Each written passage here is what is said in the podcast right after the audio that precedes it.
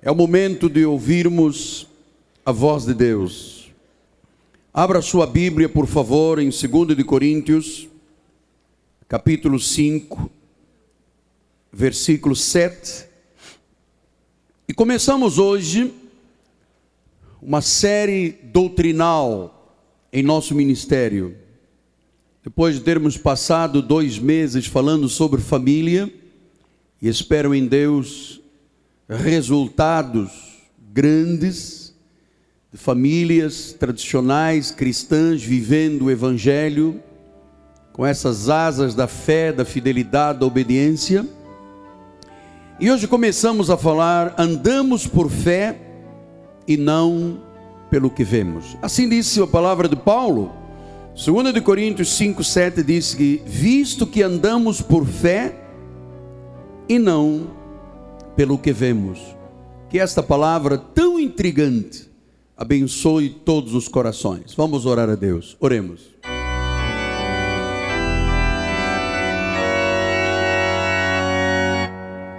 Senhor Jesus, aqui está tua noiva, tua igreja, tua amada, as tuas ovelhas, aqueles que tu sentiste alegria e gozo na cruz do Calvário quando carregavas os nossos pecados, a maldição, o castigo, a dor e a doença, e os encravaste na cruz e disseste: agora não há mais condenação, vocês estão em Cristo Jesus. E nós precisamos esta manhã, ó Deus, de uma força ainda maior para a nossa vida. Precisamos, ó Deus, de força para viver e coragem para vencer os obstáculos, as dificuldades, as lutas inerentes à nossa vida neste mundo que a Bíblia diz que jaze no maligno. Nós precisamos mesmo, Pai, de mergulhar agora na profundeza do teu coração e receber de graça os ensinamentos da Bíblia, em nome de Jesus. E todo o povo de Deus diga: Amém, Amém e Amém. Meus amados irmãos, minha família, meus filhinhos em Cristo Jesus, selo do meu apostolado, família de Deus, povo de propriedade exclusiva do Senhor. Desde o dia 1 de janeiro de 2011, nós não apenas começamos um novo ano, mas na realidade, nós começamos uma nova década de 2011 a 2020, nós temos agora 10 anos muito importantes. Eu vim hoje a este altar, impelido pelo Espírito Santo, ungido com este manto sagrado, porque eu quero lhe ajudar a decidir hoje, a que você viva os melhores 10 anos da sua vida. Você recebe essa palavra? Os melhores dez anos da sua vida, como nunca você imaginou viver, no aspecto físico, diga eu recebo, no aspecto emocional, no aspecto financeiro, no aspecto espiritual, familiar, todas as áreas da sua vida. A melhor década da nossa vida. Então hoje, pelo ensino da palavra, você vai determinar como é que você quer viver os próximos dez anos. Se feliz ou infeliz. Sendo um vencedor ou um derrotado. Sendo por cabeça ou por cauda uma pessoa bem-sucedida ou um fracassado, crescendo em todas as áreas da vida ou um estagnado. Você vai decidir comigo. Porque tudo isso depende como você viverá a partir de hoje a sua vida de fé. Qual é a perspectiva que você tem da sua vida? Porque a perspectiva, assim como você consegue olhar a sua vida, vai determinar o seu propósito, a sua paixão e a sua história de vida nesses próximos dez anos. Como é que você vê Deus? Eu quero que você tenha uma perspectiva de Deus perfeita. Como é que você se vê? Quando você se olha num espelho, quem você vê? Como é que você vê a sua vida? Como é que você vê a sua família, as suas finanças? Como é que você olha, vê tudo isto na vida? Portanto, a nossa perspectiva, as coisas como são vistas, depende de que apóstolo? Depende da nossa fé. Então, Paulo ensina uma coisa muito intrigante, porque ele diz assim: visto que andamos por fé e não pelo que vemos. Mas apóstolo, eu tenho olhos. Como é que eu posso andar por fé e não posso andar pelo que eu vejo? Porque eu estou vejo, vendo. Pois é, é nessa área que eu quero lhe ajudar. Porque a fé é uma coisa muito importante, este dom maravilhoso, porque Hebreus 11, 1 diz assim: Ora, a fé é a certeza de coisas que se esperam e a convicção de fatos que se não veem.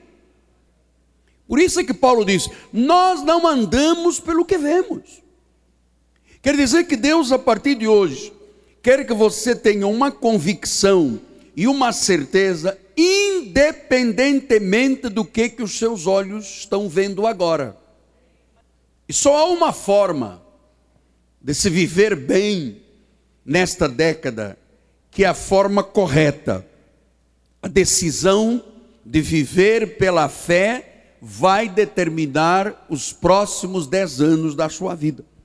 Em 2 de Coríntios 2,14, o apóstolo São Paulo disse assim: Graças, porém, a Deus, que em Cristo sempre, diga comigo, sempre, nos conduz em triunfo. Quer dizer que há boas novas de grande alegria.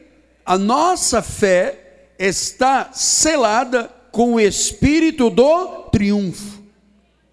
Então, ou você vê a vida com os olhos da fé e com os olhos triunfantes da vida espiritual, ou você vai olhar a vida com olhos de medo.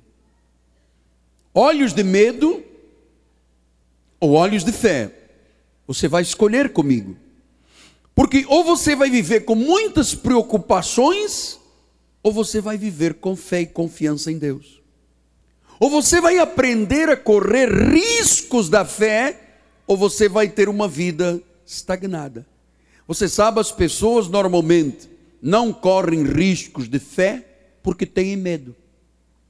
Então, eu quero que você mude a perspectiva da sua vida e se envolva nos olhos da fé, porque você não é uma pessoa qualquer neste país, nem neste contexto espiritual. Paulo disse em 1 Coríntios 9, 2: Se não sou apóstolo, para outra, e certamente o sou para vós, porque vós sois o selo do meu apostolado no Senhor. Significa o quê? Que você tem que proceder como o apóstolo procede. Você tem que ter atitudes como eu tenho. Você tem que ser um imitador como eu sou de Jesus Cristo. Foram expressões que o apóstolo São Paulo ensinou à igreja. Portanto, como é que nós vamos viver esta década? Ou com fé ou com medo. Porque é assim que as pessoas aprendem a viver. Ou se deixam levar pelo medo que a sociedade inflige sobre a vida das pessoas, ou a pessoa diz: Não, peraí, eu sou selo de um apostolado. Eu tenho uma fé que me conduz em triunfo. Eu faço parte de um contexto que eu não preciso de ver, eu acredito. Eu tenho uma classe de confiança e de certeza. Portanto, por que, que o homem é tão vagaroso em confiar naquilo que Deus diz? Nós temos que nos ater ao que Deus diz. Deus não é um mito. Deus não é uma utopia. Deus não é apenas uma, uma coisa imaginária. Ele é real. Então, você sabe, os limites que nós temos na nossa vida carnal tornam a vida da fé uma necessidade. Irmãos, é necessário que você viva uma vida de fé. É necessário, porque você tem limite, eu tenho limite, nós somos seres limitados. E eu vou lhe dizer, tudo que eu tenho visto nesses 36 anos me ensinou a confiar cegamente em Deus. Amados, eu não preciso de ver, eu creio. E se eu crer, eu vou ver. Então, quanto mais nós confiamos em Deus, quanto mais nós o conhecemos, maior terá que ser o nosso progresso nesta década. Por isso, em 1 Coríntios 15, 57, o Senhor diz assim: mais uma vez, a graça nos ensina. Graças a Deus que nos dá a vitória por intermédio do nosso Senhor Jesus Cristo. Vamos dizer juntos, igreja, vamos lá. Graças a Deus que nos dá a vitória por intermédio do nosso Senhor Jesus Cristo. Então diga assim: a vida de triunfo e a vitória de Cristo são o resultado da minha vida da fé. Olha o irmão do lado e diga assim: Você creu? Você creu nisso? Então, Olhe agora outra vez para o altar. Eu quero hoje começar esta série, porque eu quero lhe dar um empurrão na fé, para que você deixe Deus ser Deus. Eu quero lhe preparar para você confiar quando não lhe for permitido ver. Chacamanta corrobaba sacra. Você vê aquela irmã querida? Foi para dentro de uma sala de cirurgia. O exame disse que tinha neoplasia, tinha câncer. Ela entrou e disse: Deus, eu creio que pelas chagas de Cristo sou sarado. Quando foram fazer o exame, não tinha mais nada. Isto é a vida da fé. Isto é a vida da fé. Isto está preparado para confiar quando não nos é permitido ver. E quando você vê, você está vendo. Por isso, como seu pastor, eu não posso permitir que você se encolha de medo, que você comece a dar ouvidos às impossibilidades, porque fé é acreditar naquilo que não vemos, e a recompensa sempre é o milagre de Deus. Fé é um dom Fé é a ousadia da alma de ir além do que é possível ver. A fé tem que se recusar a entrar no pânico. Ver não é crer. Ver é ver. Crer é confiar. Os olhos da fé são tão tremendos que conseguem ver no escuro da vida. Porque a fé é uma medida que Deus deu ao homem. Fé é o ponto inicial da obediência. Fé é crer, fé é obedecer, fé é ter asas de obediência de fé. Você sabe uma coisa? Todos os gigantes de Deus na Bíblia Sagrada, todos, foram homens fracos que fizeram grandes coisas porque confiaram que Deus estava com eles. Quando David, um homem pequenino, encarou um leão, encarou um urso, encarou um gigante, você acha que ele ia encarar na força dele? Ele era um pequenino, mas por que, que ele foi um gigante de Deus? Porque ele disse: Eu vou no nome do Senhor dos Exércitos. Portanto, a fé se recusa a acreditar no fracasso. Fracasso não é coisa definitiva na nossa vida. Então, como é que o meu amado irmão, minha amada irmã, meus filhos na fé querem viver esta década? Como é que você vê Deus? Como é que você vê isto de Deus dizer na palavra? Como é que você se vê perante a palavra? Como é que você se vê olhando no espelho, como é que você vê tudo isso? Qual é a perspectiva? Vamos tratar desse assunto agora. Porque olha só, quando Deus fala e diz alguma coisa, ele já vê o agora, já vê o amanhã, já vê o futuro, já sabe de tudo. A obra está completa. E você sabe que o problema é que nós muitas vezes não nos vemos com os olhos de Deus.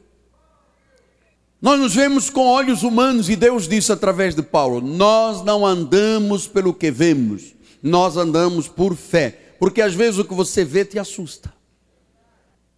Então, vamos pensar juntos. Isto é muito importante. É a década eu não quero viver os próximos dez anos da minha vida com problemas, com doença, arrastando para aqui. Não, não, não. Eu quero viver conforme a Bíblia diz. Então vamos lá ver uma passagem que já tratamos aqui inúmeras vezes, mas precisa ser retratada aqui na igreja. Um dia Deus disse que daria uma terra prometida ao seu povo. E para que eles tivessem convicção no que Deus lhes disse, Deus mandou espiar essa terra. E diz o número de Números, o livro de Números 13, 1 a 3. Disse o Senhor a Moisés: Meu amado, quando é Deus a falar, não tenha dúvidas. Não tenha dúvidas. Quando você ouve uma mensagem, não, não julgue, não critique, não, não ache que isto. Não, não, não. É Deus a falar. Então Deus disse a Moisés: Moisés, Envia homens que espiem a terra de Canaã, que eu hei de dar aos filhos de Israel. Você acha que Deus ia dar uma terra para criar problemas para o povo de Deus? Acha que Deus te pôs nesta igreja para você viver uma vida de derrota?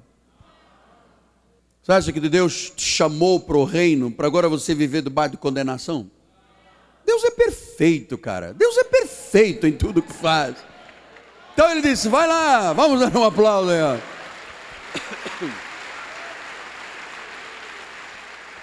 Envia homens a espiar a terra de Canaã, que eu hei de dar aos filhos de Israel. De cada tribo dos seus pais enviareis homens, sendo cada qual um príncipe. Deus disse: separa homens príncipes, os cabeças.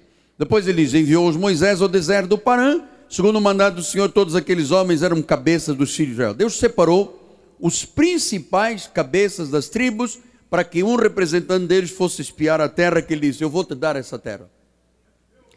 E dentro do versículo 18 a 20, vê da terra que está lé, e o povo que nela habita, se é forte, se é fraco, se pouco, se muito, e qual é a terra em que habita, se boa ou má, se tais são cidades que habita, se em arraiais, se em fortalezas, também qual é a terra, se é fértil, se não é, se há mata, se não há. Olha, tem de ânimo e trazei do fruto da terra. Eram aqueles dias os dias das primícias das uvas. Então, Deus mandou espiar a terra, Deus já sabia o que estava lá, agora queria que os homens pudessem acreditar na proposta dele. Então eles foram no versículo 20, 27, diz assim: relataram a Moisés e disseram: Fomos à terra que nos enviaste, verdadeiramente mana, leite e mel, e está aqui o fruto. Então, a terra era preciosíssima. O que Deus nos dá sempre é o melhor. Claro, muitas vezes há lutas. Há lutas. Há pouco o irmão estava me contando, apóstolo, eu quero abrir um segundo restaurante, mas está muita luta. Por quê? Porque no mundo espiritual, o mundo espiritual, tanto da luz quanto das trevas, sabem o que, que Deus tem lá na frente para a minha vida e para você. Então, se eles das trevas puderem te puxar o tapete, vão te puxar, mas a tua fé não vai permitir. Tua fé não vai permitir. Você não vai permitir isso acontecer na sua vida. Então, diz o versículo 28. O povo, porém, que habita essa terra é poderoso. As cidades muito grandes, fortificadas. Vimos ali os filhos de Anak, os amalequitas que habitam na terra Negueb, os heteus, jebuseus, amorreus habitam nas montanhas, os cananeus habitam ao pé do mar pela ribeira do Jordão. Então eles começaram a, a ver dificuldades. Então Caleb, juntamente com Josué, fez calar o povo perante Moisés e disse: Epá, vocês estão olhando com olhos da carne.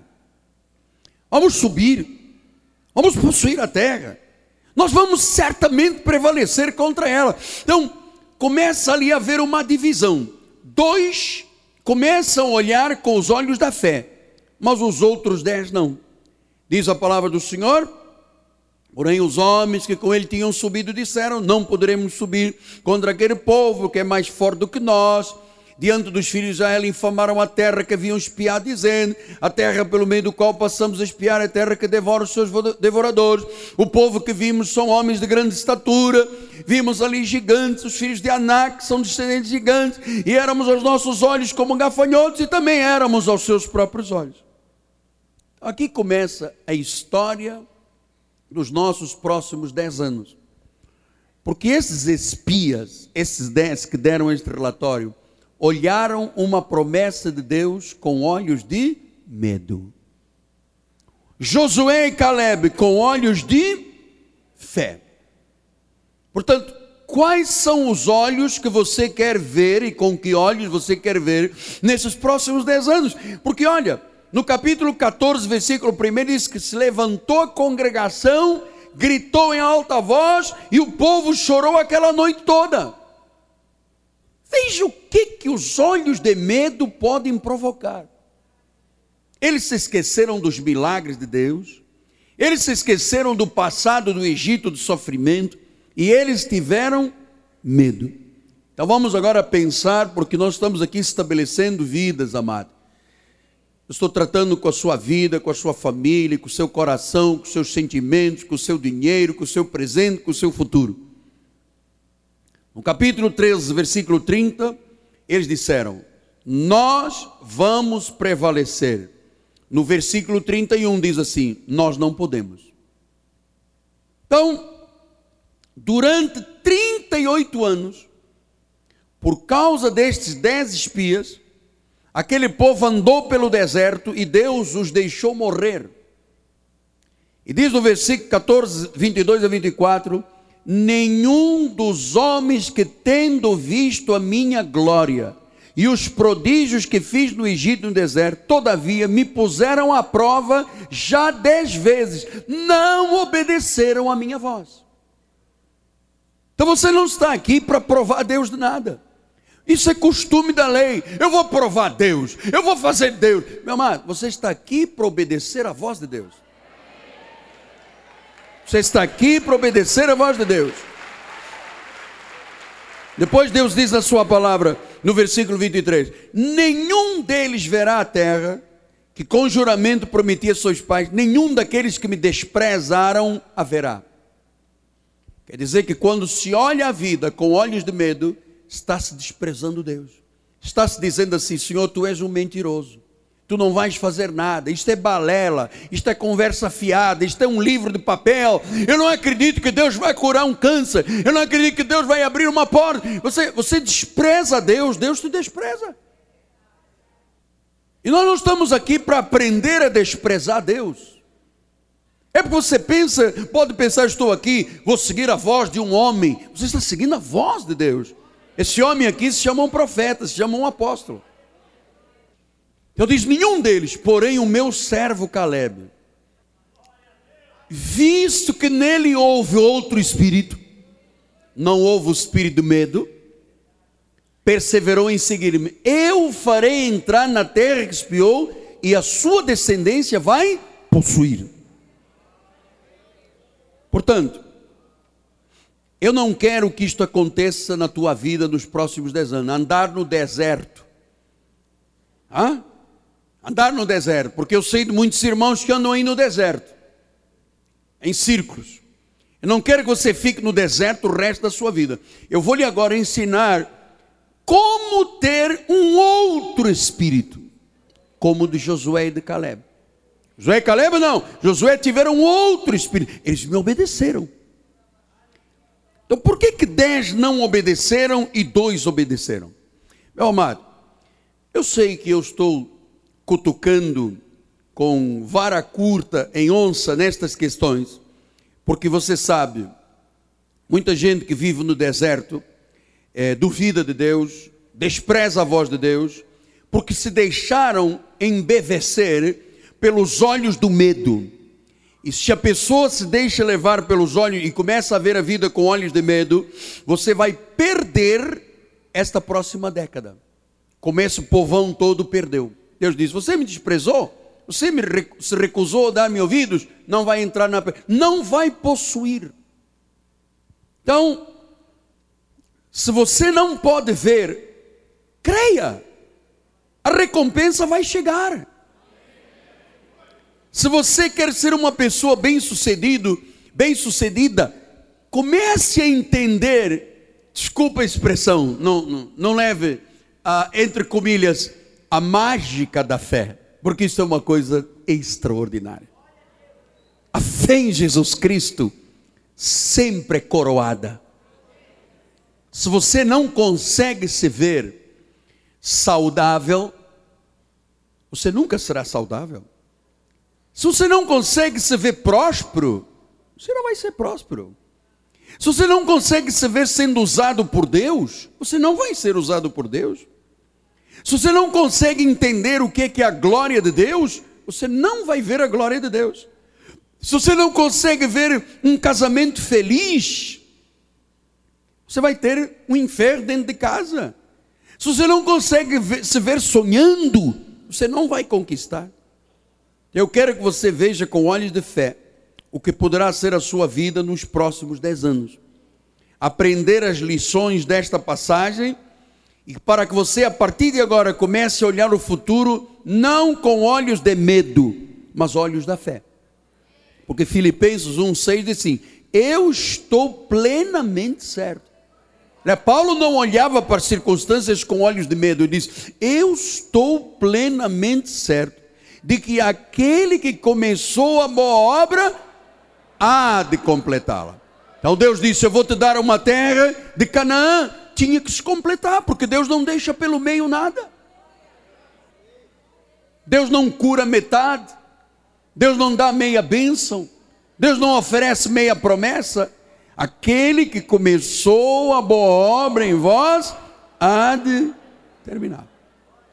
Pastor, me diga então qual é o risco de ter olhos de medo nesta próxima década.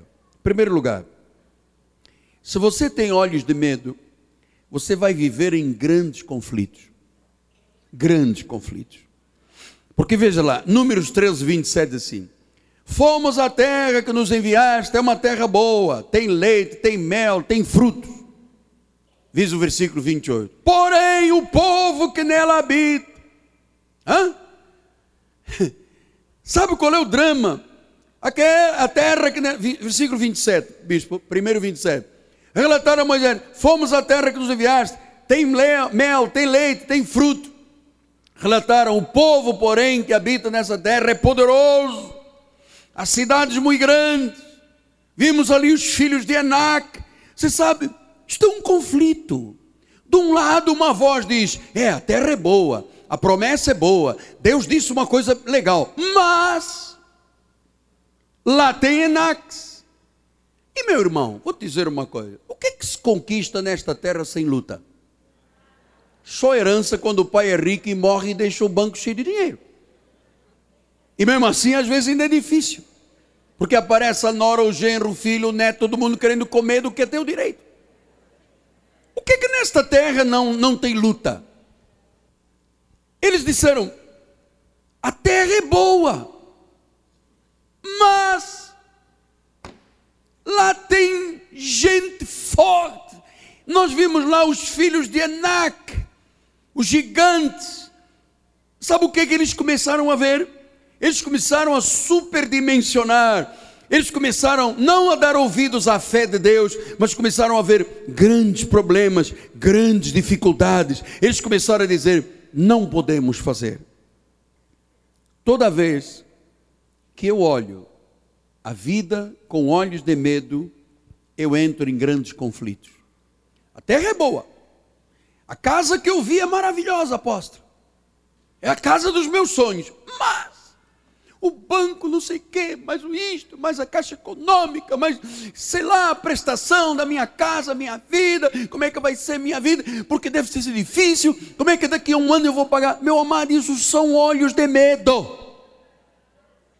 Se Deus está dizendo que te dá casa, dá casa e ponto. Ele vai solucionar a, a situação para que a casa chegue às tuas mãos. Diga glória a Deus forte aí, amado. Então, em primeiro lugar, se eu olho a vida com olhos de medo, eu vivo em conflitos. Em vez de eu acreditar que Deus diz que começa a obra e vai terminar conforme a graça de Deus ensina, eu vou dizer, tá bem, é bonita a casa, a empresa, o dinheiro, mas o ENAC, ENAC você vai ter em toda a vida ENAC. Eu, pelo menos, nunca tive moleza na vida para nada. Para nada. Tudo que eu conquistei foi na luta, mas conquistei. Ou você acha que para construir esta cidade aqui, caiu do céu aos trambolhões. Você não sabe o que eu passei aqui. Bispo, lembra do dono dos tratores? Choro Oliveira, o meu Patrício. Que Deus tenha em bom lugar. Que esse homem me insultava, gritava. Era uma loucura. Não havia dinheiro na praça, eu tinha que esperar três cultos para pagar o trator. Ele mandava bomba em cima de mim. Paguei o trator, construí tudo. Meu amado, eu não dei uma, um gemido para fazer isso tudo eu me atirava por fé. Então, grandes conflitos. Segundo lugar, se eu olhar a vida com olhos de medo, eu começo a desenvolver uma mentalidade pequenina. Olha lá em 13, 29, diz assim: os amalequitas que habitam naquela terra, os geteus, os jebuseus, os amorreus, sabe? Os amalequitas, ah, você sabe, esta gente começou a se comparar aos amalequitas, aos gigantes. E se você disser, não, mas eu tenho uma prova, mas são mil candidatos para um lugar, e daí o lugar é teu, cara. Sim, mas tem gente que veio do colégio Pedro II, Universidade de Gama Filho, fez curso não sei onde, pós-graduação. Mas essa pessoa tem o que tu tens, o Espírito de Deus? Não. Então você tem que prevalecer. Diga glória a Deus. Diga glória a Deus.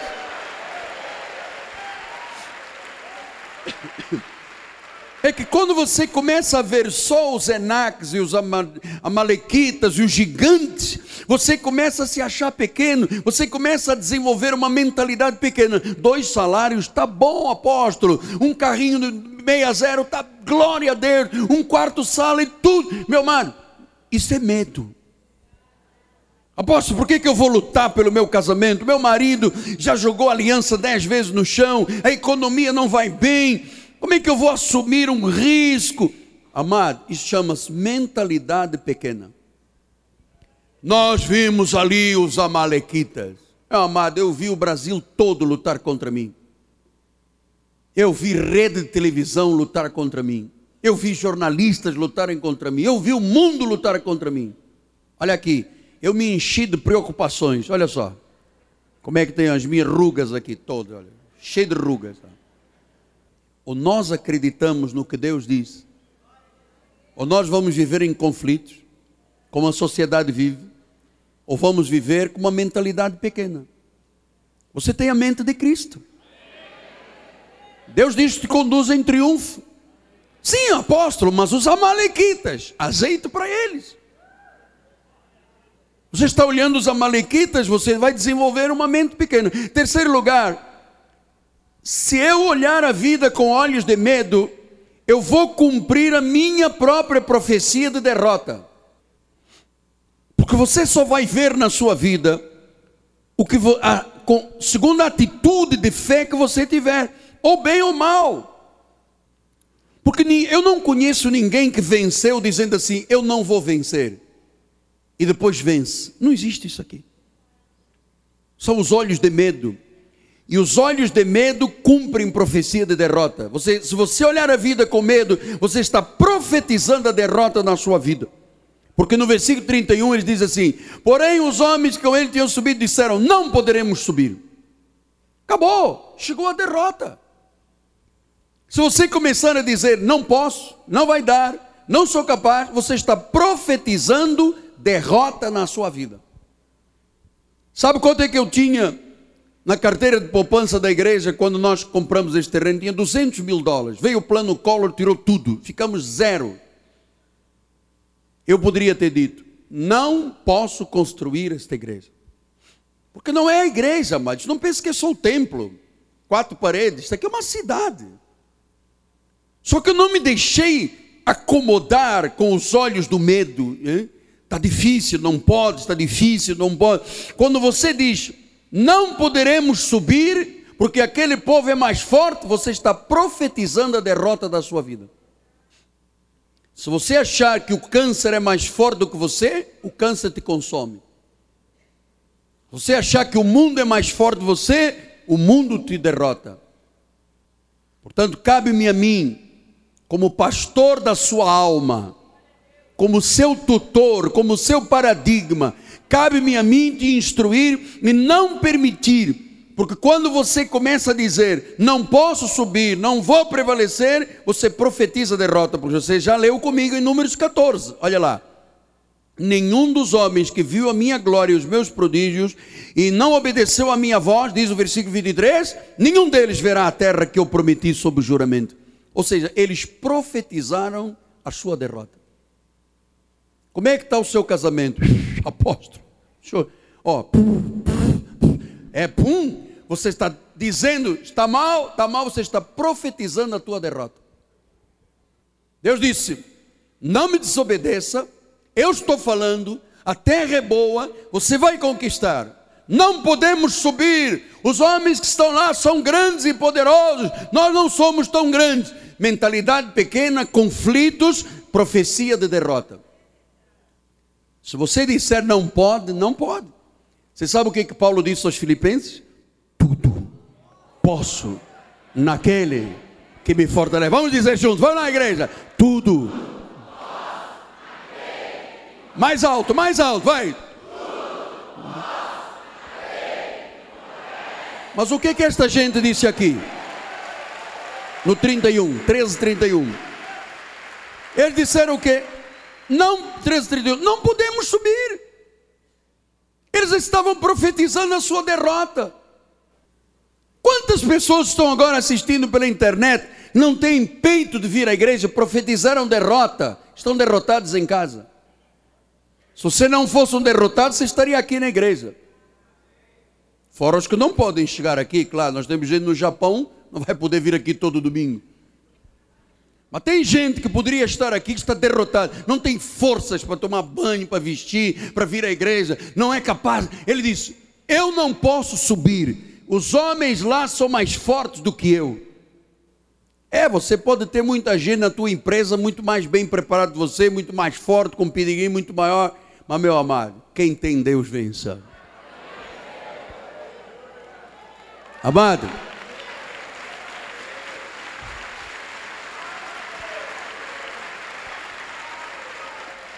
Ouça, ouça, filho de Deus, ouça, abençoado, santo. Não profetize derrota com os seus lábios. A tua boca não pode ser uma fonte de água boa e uma fonte de água doce uma fonte de água salgada. Tiago diz: não convém que isto seja assim. Quando você começa a profetizar a tua derrota, a derrota vai chegar, amado. Sim, apóstolo. Mas o senhor viu aqui o meu diagnóstico médico? Mas nem quero nem ver, porque eu não ando pelo que eu vejo. Apóstolo, mas eu já mandei 300 currículos. Anda 301.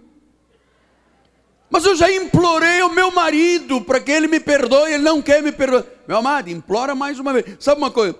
Esta questão nós temos que parar aqui agora para ficar em torno disso, porque infelizmente os olhos do medo só profetizam derrota.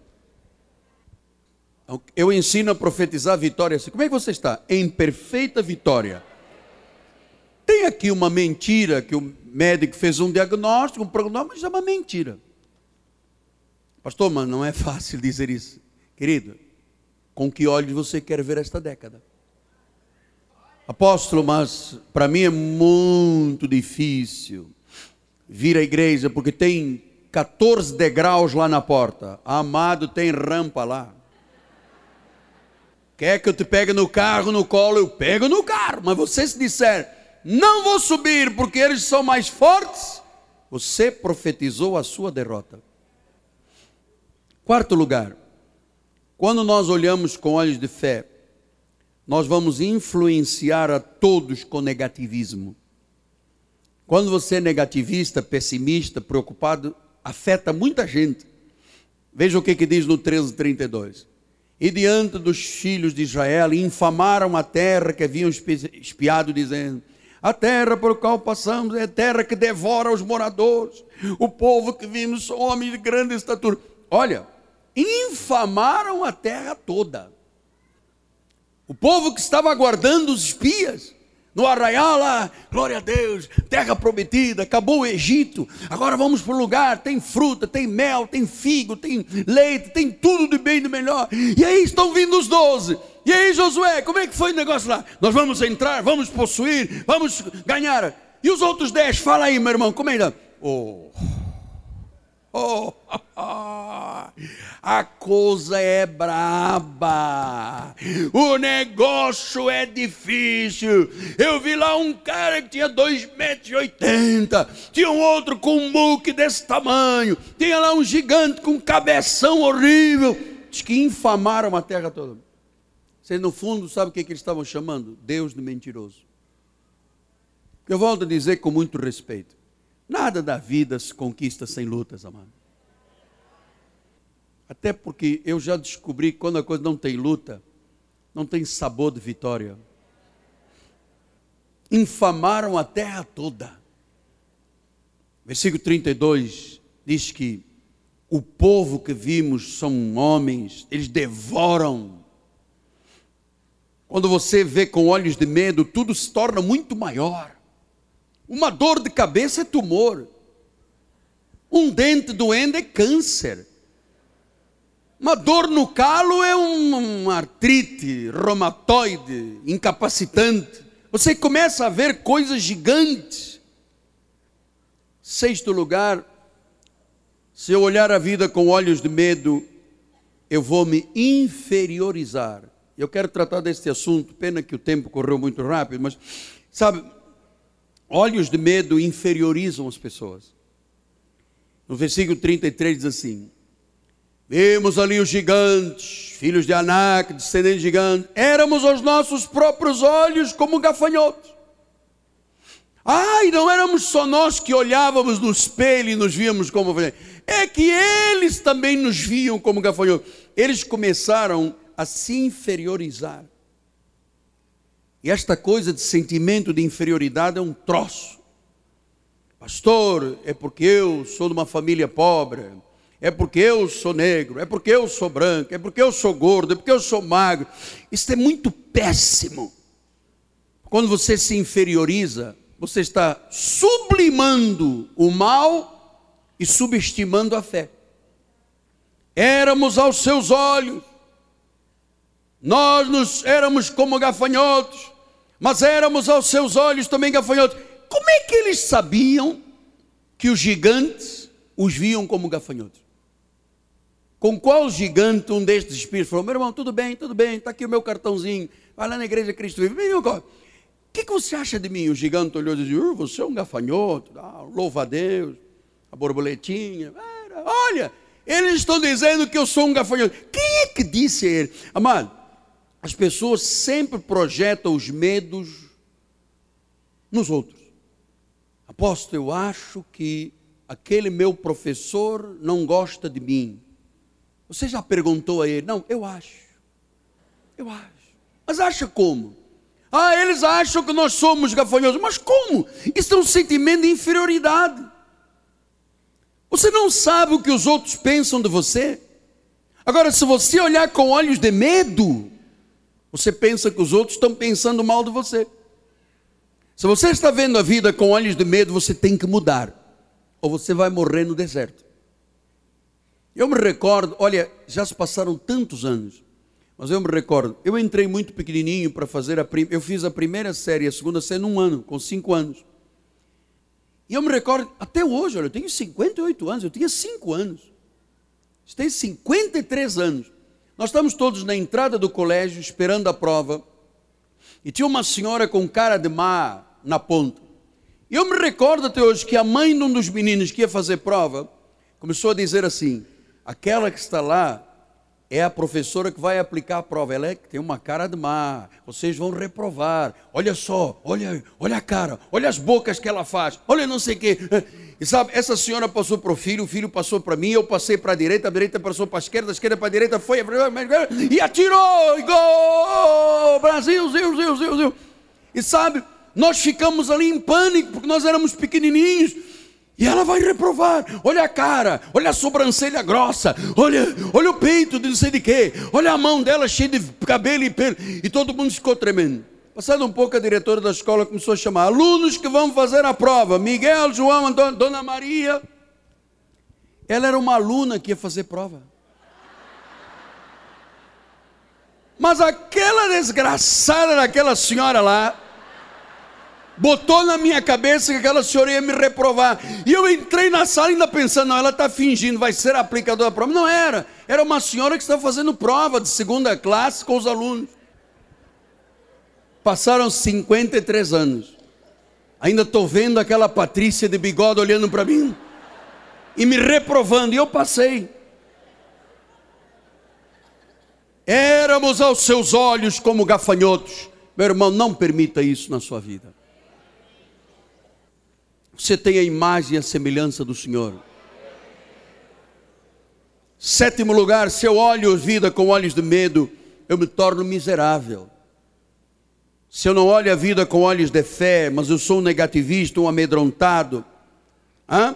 eu começo a me achar um miserável, porque no capítulo 14, versículo 2 diz assim: Todos os filhos de Israel murmuraram contra Moisés e Arão, toda a congregação lhe disse: Tomara tivéssemos morrido na terra do Egito, ou morrêssemos no deserto. Sabe, eles começaram a se sentir miseráveis. Choraram, acusaram, desistiram.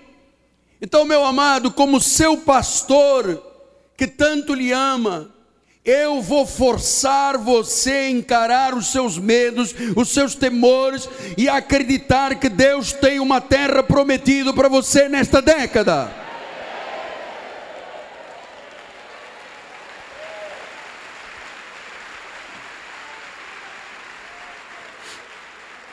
Porque se você olhar tudo com olhos da fé, a fé espanta o medo. A fé cria confiança, a fé acaba com a incredulidade, a fé faz você se mover. E é aqui que agora entramos, porque no capítulo 13, versículo 30, diz que Caleb disse: Eia, subamos, possuamos, certamente prevaleceremos, prevaleceremos contra certa. Diga, diga assim: Eia, subamos, possuamos porque certamente prevaleceremos. Certamente prevaleceremos. Isso são os olhos da fé. Josué e Caleb derrotaram os medos com uma palavra de movimento. Vamos lá, querida, fale com a tua patroa, com a tua esposa. Vamos comprar o nosso apartamento. Vamos fazer nossa empresa. Vamos fazer um curso superior vamos batalhar. Tem dez anos, o apóstolo está falando uma década, porque amado, dez anos vão passar rápido. E daqui a dez anos, nós vamos ter gente dizendo: Ah, os Amalequitas, os Enacs, os Jebuseus e os Amorreus, e você vai morrer. E vamos ter gente, como a irmã Neide que disse: Cheguei aqui não tinha nem casa, hoje tenho quatro casas. Eia, subamos. Estava dando uma chacoalhada na fé das pessoas. Então, meu orgulho em você é saber que você vai subir, vai possuir, vai prevalecer porque na realidade, quando se olha com olhos de medo, tudo é muito pior do que se imagina. Então, esta década exige uma atitude de fé. Pare de ouvir sentimentos negativos. Pastor, mas eu fui fazer um exame, está aqui um nome estranho e já entra na internet. Google. Já esqueceu a Bíblia. Bíblia já está de lado. Então, o que, que diz lá? esta doença tem morte de estatística 75%. Ah, meu Deus, eu vou morrer! meu irmão. Apóstolo, eu estou muito mal, apóstolo. Eu não estou numa depressão.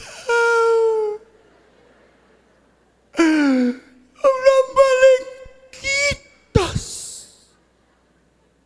Jesus é maior. Diga glória a Deus.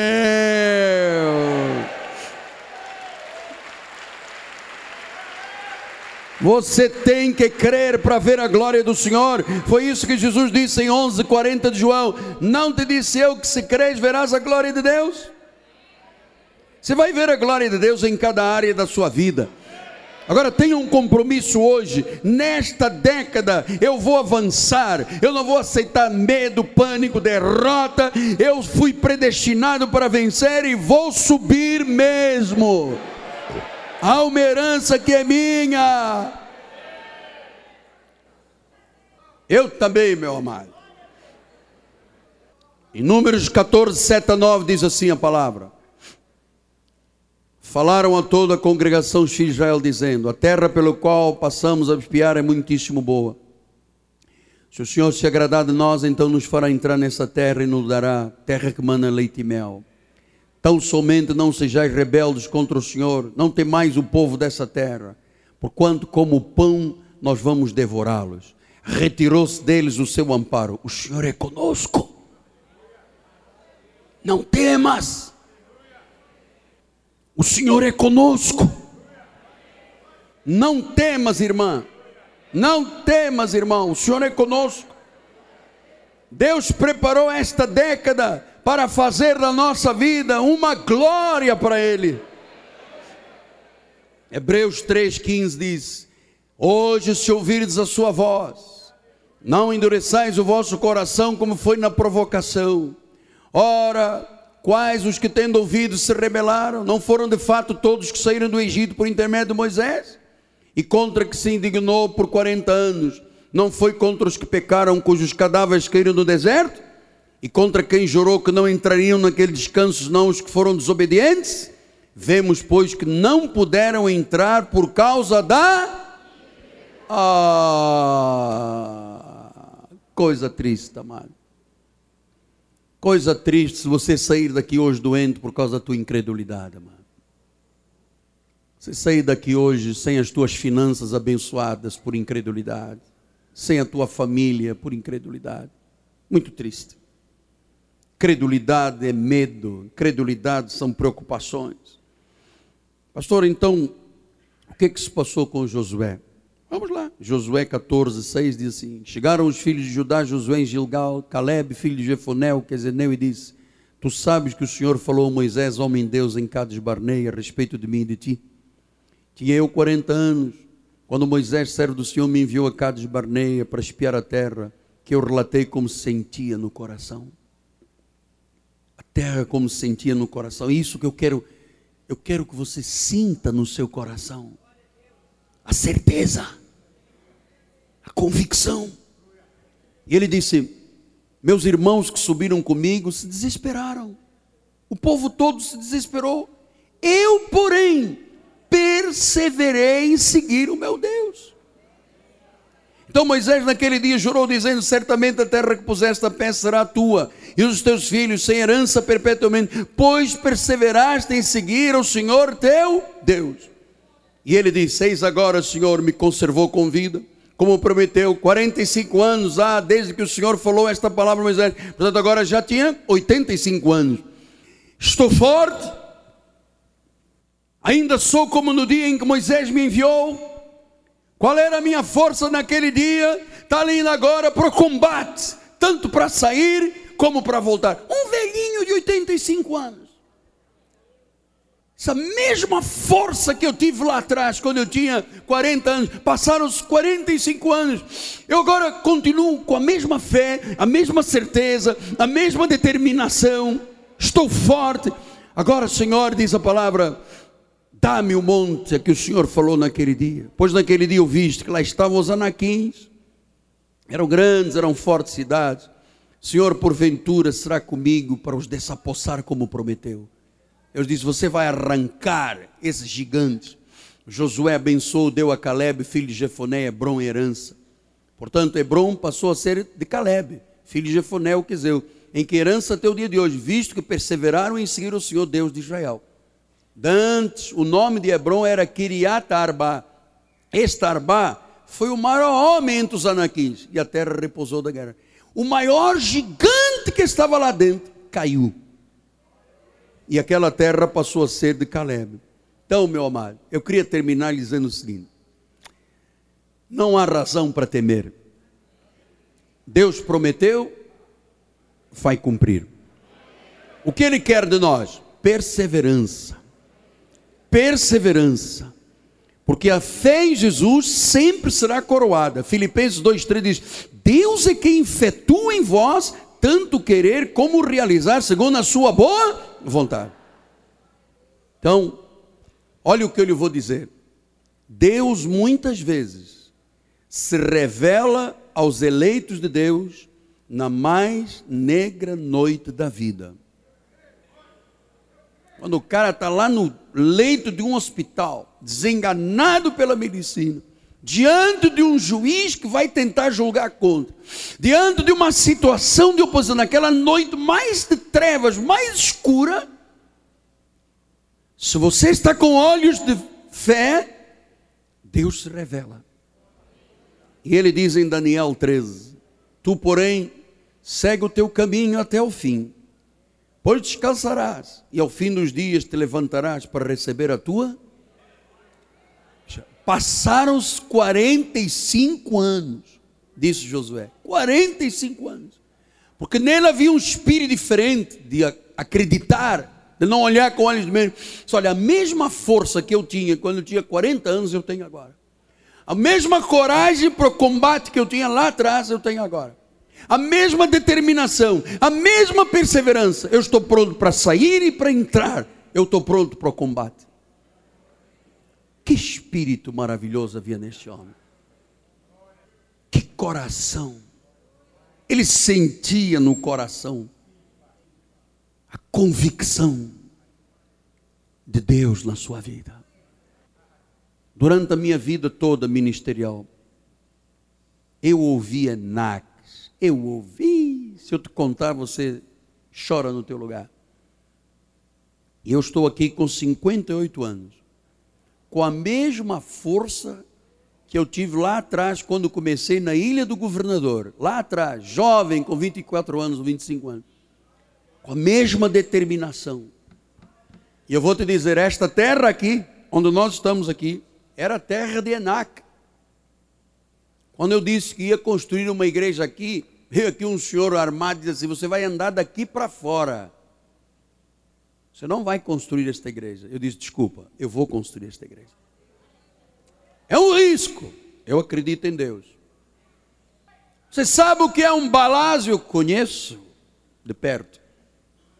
Você está aqui.